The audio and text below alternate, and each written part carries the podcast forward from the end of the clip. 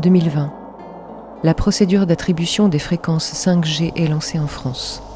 En télécommunication, la 5G est la cinquième génération des standards pour la téléphonie Elle prolonge l'exploitation technologique LTE elle succède à la quatrième génération appelée 4G. La technologie 5G est une nouvelle génération car elle donne accès à des débits dépassant de deux ordres de grandeur la 4G, avec des temps de latence très courts, une haute fiabilité. Elle permettra aussi d'augmenter le nombre de connexions simultanées par surface couverte. 23 mai 2019. Une soixantaine de satellites de télécommunications sont lancés par la société américaine SpaceX d'Elon Musk dans le cadre du projet Starlink pour vendre des connexions à Internet à haut débit sur l'ensemble de la planète les clients de SpaceX génèrent plusieurs centaines de millions de dollars chaque année grâce à leurs unités en orbite géostationnaire dédiées à la télécommunication. Le projet pourra financer les voyages sur Mars. Le point G ou point de Greffenberg, le point P ou point prostatique. La position idéale pour trouver son point G à quatre pattes, accroupi ou allongé sur le ventre.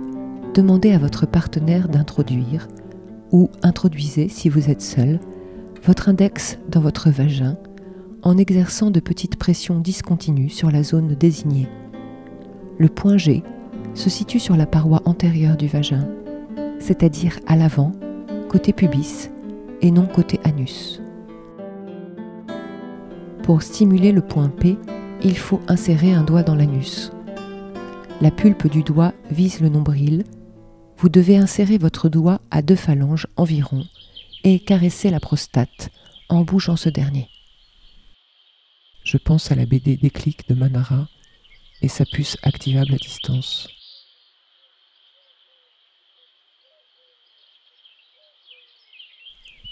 Je pense à tous les points G et tous les points P connectés pour un orgasme planétaire, programmé en dernière instance dans la perspective de la fin du monde.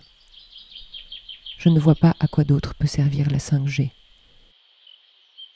Je pense à, tous, les points G et tous, les points P connectés pour un orgasme planétaire et tous les points P connectés pour un orgasme planétaire.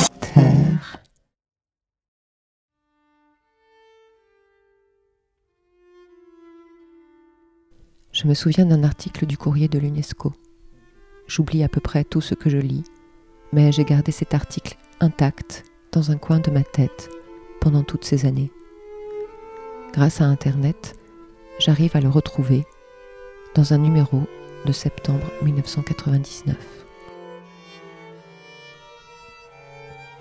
Des dizaines d'ouvriers des mines d'or de Durba, au nord-est de la République démocratique du Congo, était en proie à un mal grave. On ne sait comment, à la fin de 1998, ils étaient entrés en contact avec un agent infectieux terrifiant qui attaquait l'ensemble de leurs organes internes et les faisait saigner de manière incontrôlable. En quelques mois, plus de 60 mineurs sont morts de la mystérieuse maladie. En mai 1999, l'OMS a confirmé les craintes générales l'analyse du sang prélevé sur les mineurs révélait qu'ils avaient bien été contaminés par le filovirus Marburg. Au début de l'été, l'épidémie avait cessé à Durba. Marbourg s'était à nouveau évanoui dans la nature, replié dans son repère. Mais où exactement? Nul ne le sait. Quelque part, quelque part, un être, vivant, une, chauve-souris ou un rongeur peut-être, lui sert inconsciemment de refuge.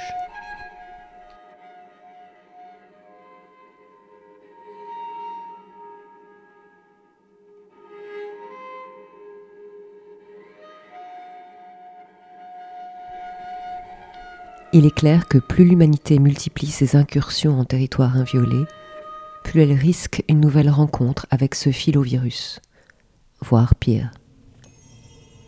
Après plusieurs décennies durant lesquelles on a usé et abusé, en toute insouciance, des ressources naturelles de la planète, le risque de déranger de nouveaux agents pathogènes mortels doit désormais être prise au sérieux. L'alerte a été donnée de longue date. En 1485, apparut une maladie que l'on nomma la suette. En 24 heures à peine, ses victimes passaient de soudaines suées à un état de prostration et à la mort. Elle frappa encore quatre fois avant de s'évanouir en 1551. La suette a sévi en Angleterre, où elle a tué en tout 20 000 personnes, soit plus de 0,5% de la population de l'époque. Les recherches suggèrent que son apparition était liée à un phénomène étonnamment moderne, le déboisement. La date et l'extension géographique de la Suède correspondent à la destruction massive des forêts du Shropshire, sur les frontières occidentales de l'Angleterre. Selon cette hypothèse, les bûcherons ont, d'une façon ou d'une autre, permis au virus responsable de la maladie de se répandre en dehors de l'être vivant qui lui servait d'hôte depuis d'innombrables générations, et ils l'ont mis en contact avec des populations assez nombreuses entretenir une épidémie. Ce scénario s'est répété maintes fois à notre époque. Courrier de l'UNESCO, septembre 1999. Le 22 février 2020, Michael Hughes, alias Mad Mike, meurt dans le désert californien à bord de sa fusée à vapeur artisanale qui s'est écrasée au sol quelques instants après le décollage. Il voulait prouver que la Terre était plate, comme un frisbee.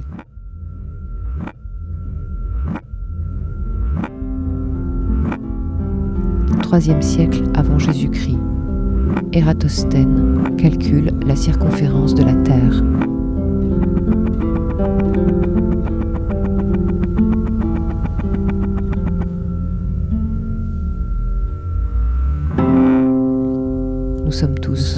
Sommes tous des platistes. Des platistes.